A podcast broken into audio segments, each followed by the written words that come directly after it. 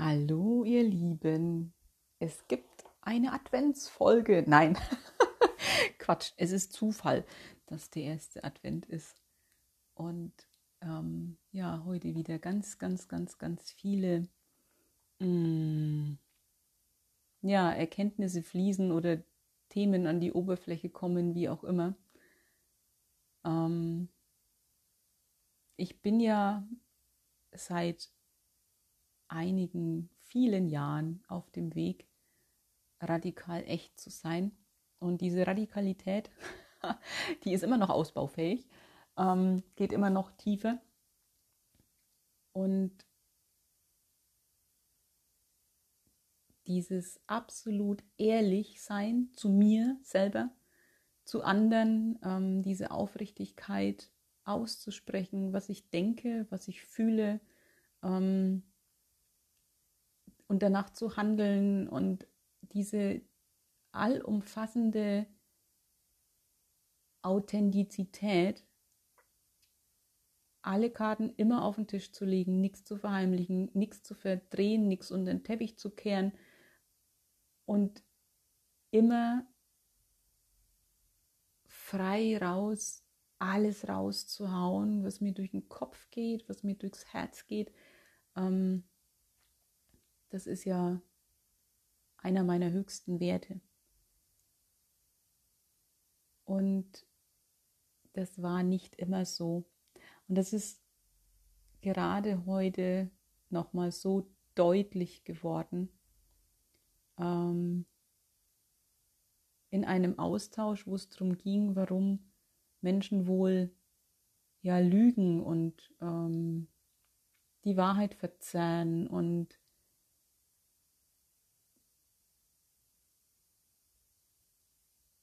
ja, sich da so in Unehrlichkeiten verstricken. Und dann war so die Frage, boah, wie muss man sich da fühlen? Ist es so, dass man dann selber glaubt, was man da erzählt? Also, dass man sich die Lüge selber glaubt, dass man so in der eigenen Welt ist, dass man gar nicht merkt, dass man die Unwahrheit sagt? Oder sagt man bewusst, also, oder auf halt irgendwo auf einer Ebene bewusst die Unwahrheit? Und nimmt es in Kauf, dass es so tatsächlich eine Lüge ist. Und tja, dann habe ich gemeint, hm, ich kann wohl erzählen, wie man sich fühlt, wenn man lügt, weil ich habe das früher immer getan. Ich habe als Kind und Jugendliche ich habe so oft gelogen. Und ich wusste in mancher Situation, dass ich den anderen gerade in die Scheiße reite, weil ich eine Unwahrheit ausspreche.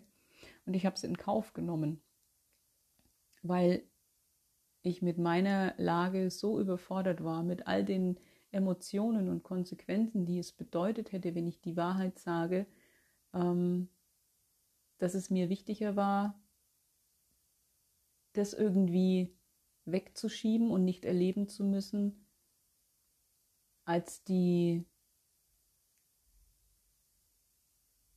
ja die Unwahrheit, die ich über einen anderen erzähle. Also ich habe es in Kauf genommen, jemanden wirklich ähm, ja eine blöde Situation zu bringen und zu beschuldigen für irgendwas, was ich selber gemacht habe.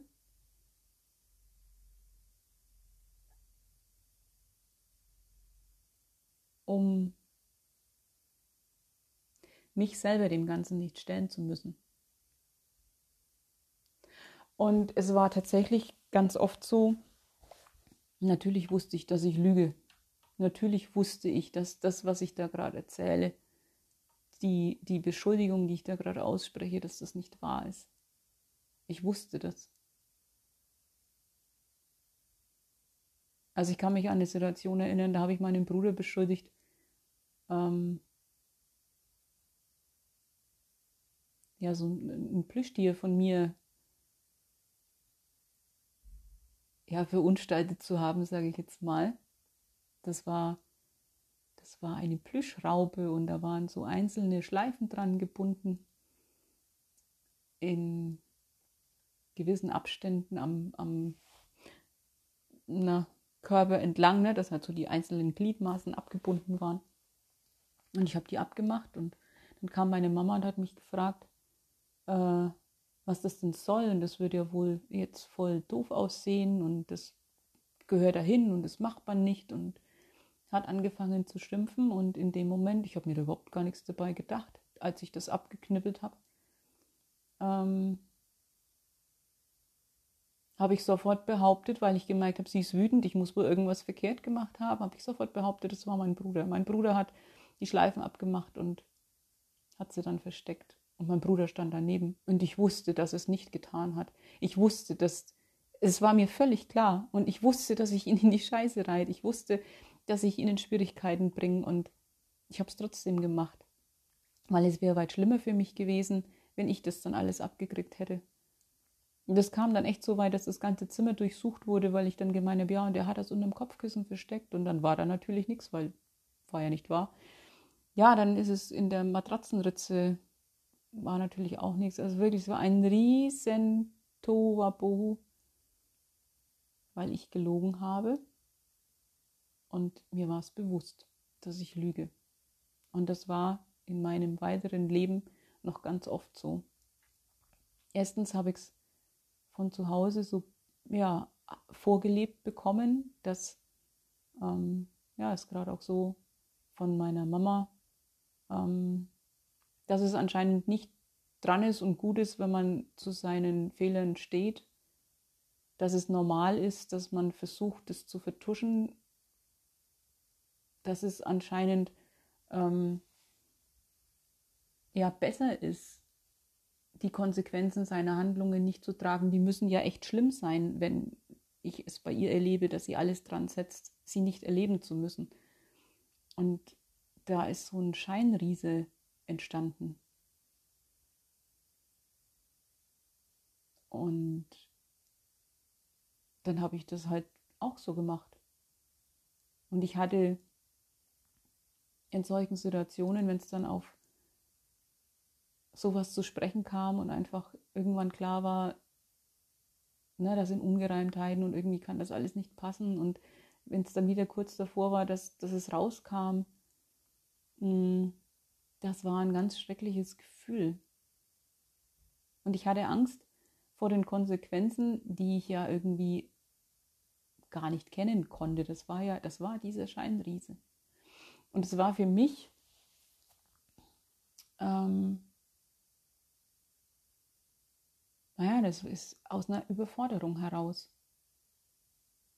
Und irgendwann, da war ich dann, ja, Jugendliche würde ich sagen, habe ich bei anderen bemerkt, dass die das einfach zugeben, wenn die was verkehrt gemacht haben, wenn was kaputt gegangen ist, wenn, wenn ähm, ein Missgeschick passiert ist, ein Missverständnis, keine Ahnung, und habe gemerkt, hä, die sagen das einfach. Es passiert gar nichts Schlimmes. Und dann war mir klar, ich will das ändern. Ich will, ich will, ähm,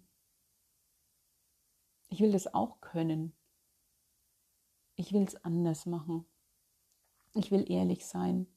Und ich habe natürlich auch gemerkt, dass das Menschen von mir entfernt, wenn ich nicht die Wahrheit sage, wenn ich Dinge verdrehe, wenn ich einfach auch ja nicht greifbar bin, wenn ich ähm,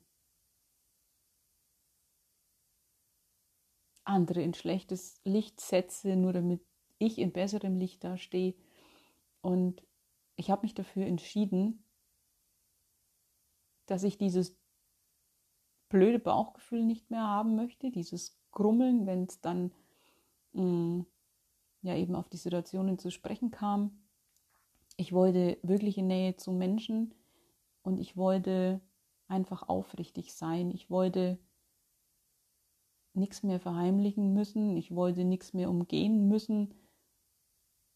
Und es war eine Entscheidung und das, das weiß ich noch ziemlich genau. Ich war da vielleicht 15 oder vielleicht 16, keine Ahnung. Und da, da war es für mich klar, ich will mich entschuldigen können, Auch das war bei uns zu Hause. Das war nie dran. Da gab es die größten Streitereien und es war dann wieder in Ordnung, wenn jeder wieder ganz normal zur Tagesordnung übergegangen ist. Da wurde nie was ausgesprochen, da wurde nie was letztlich geklärt. Da wurde, da ist keiner hingegangen und hat gesagt, ey, boah, das, was ich vorhin gesagt habe, tut mir leid. Sowas hat es nicht gegeben. Ich habe das von anderen, von meinen Freundinnen, von deren Familien mitgekriegt. Und da war klar, ich will, ich will das nicht, wie wir das zu Hause machen. Ich will das anders. Und das waren echt Entscheidungen, die ich ganz klar für mich getroffen habe. Und ab da war es ein, ein Üben, ein Rantasten und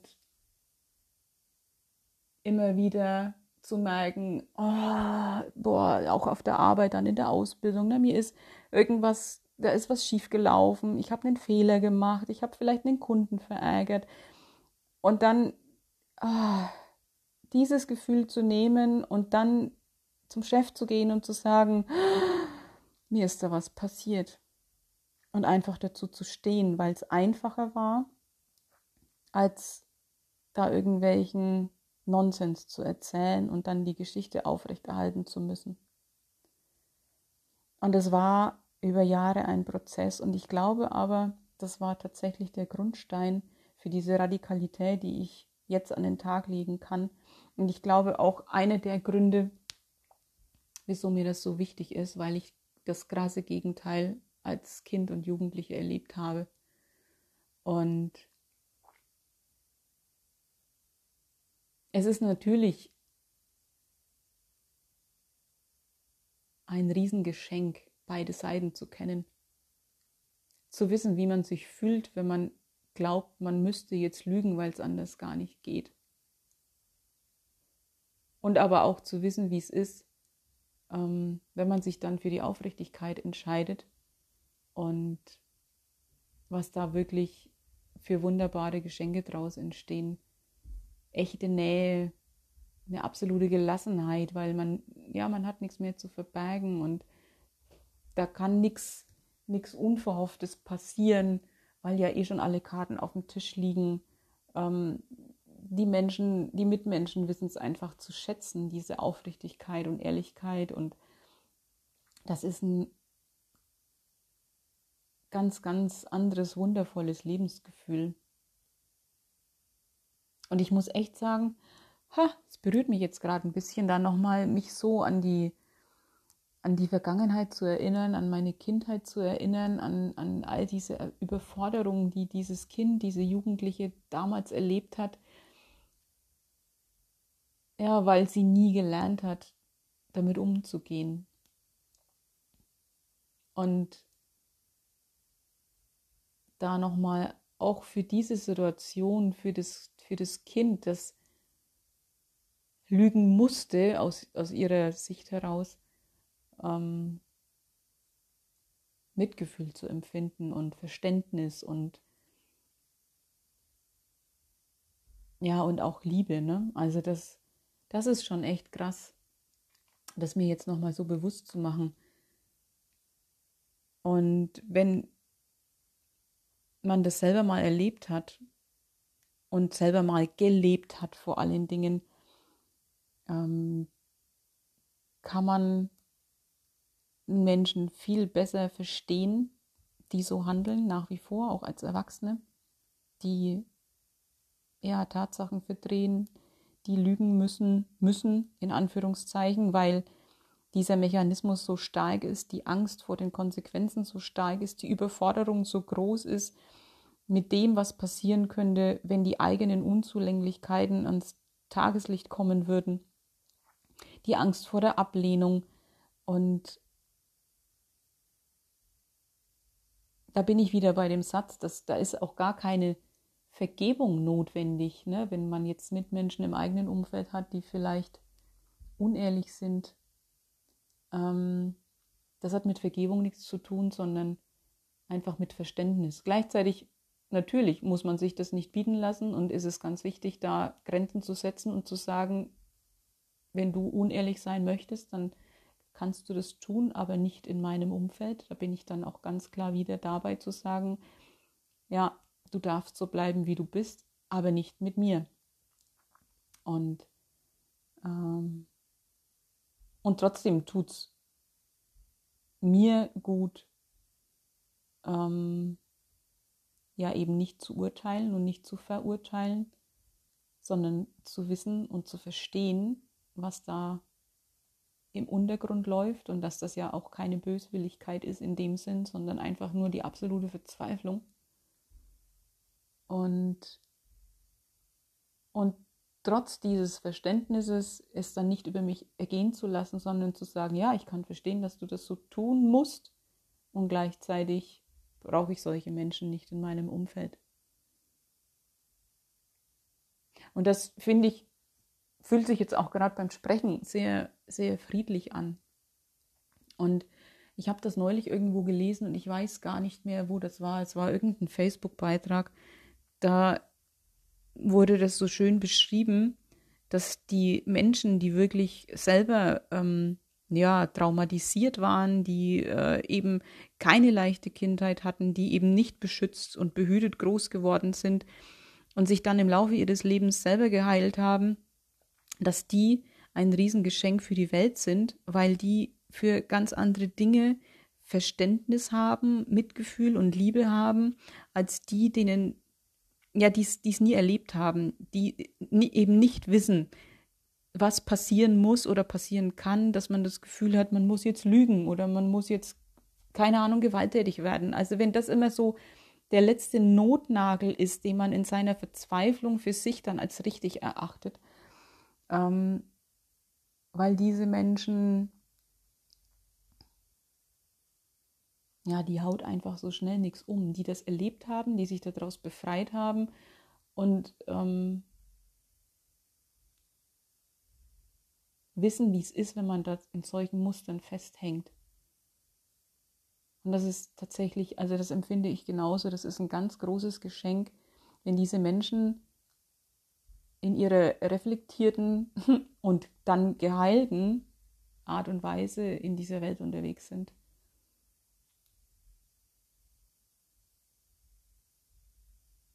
Da ist dieses ähm, wie soll ich das denn sagen? Also wirklich dieses auf die Welt schauen können, in dem Zustand, wie sie gerade ist, mit allem, was da ist, mit, mit Krieg, mit, ach, vielleicht auch Umweltverschmutzung und was nicht alles wirklich im Moment da ist und drauf zu schauen und einfach nur Verständnis zu haben und zu wissen, wie es ist, wenn man glaubt, so handeln zu müssen. Ich habe das auch in dem einen Podcast, glaube ich, mal gesagt. Ne? Es gibt keine bösen Menschen. Da bin ich auch bei, bei einem ganz ähnlichen ähm, Fazit rausgekommen. Und das macht diese Gleichgültigkeit äh, aus. Alles ist gleichgültig. Wenn man es erlebt hat, kann man es verstehen. ja, genau, von dieser Seite meiner Vergangenheit wollte ich euch heute einfach mal erzählen, von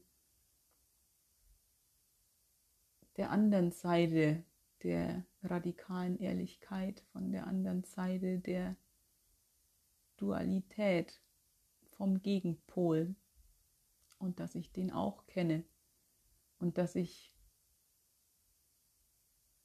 jeden verstehen kann, der glaubt, eben nicht ehrlich sein zu können.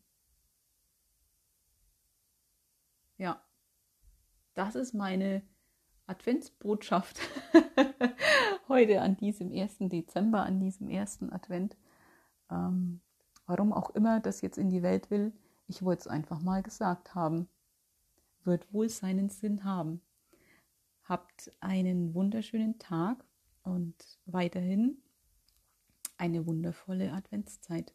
Liebste Grüße von mir. Tschüss.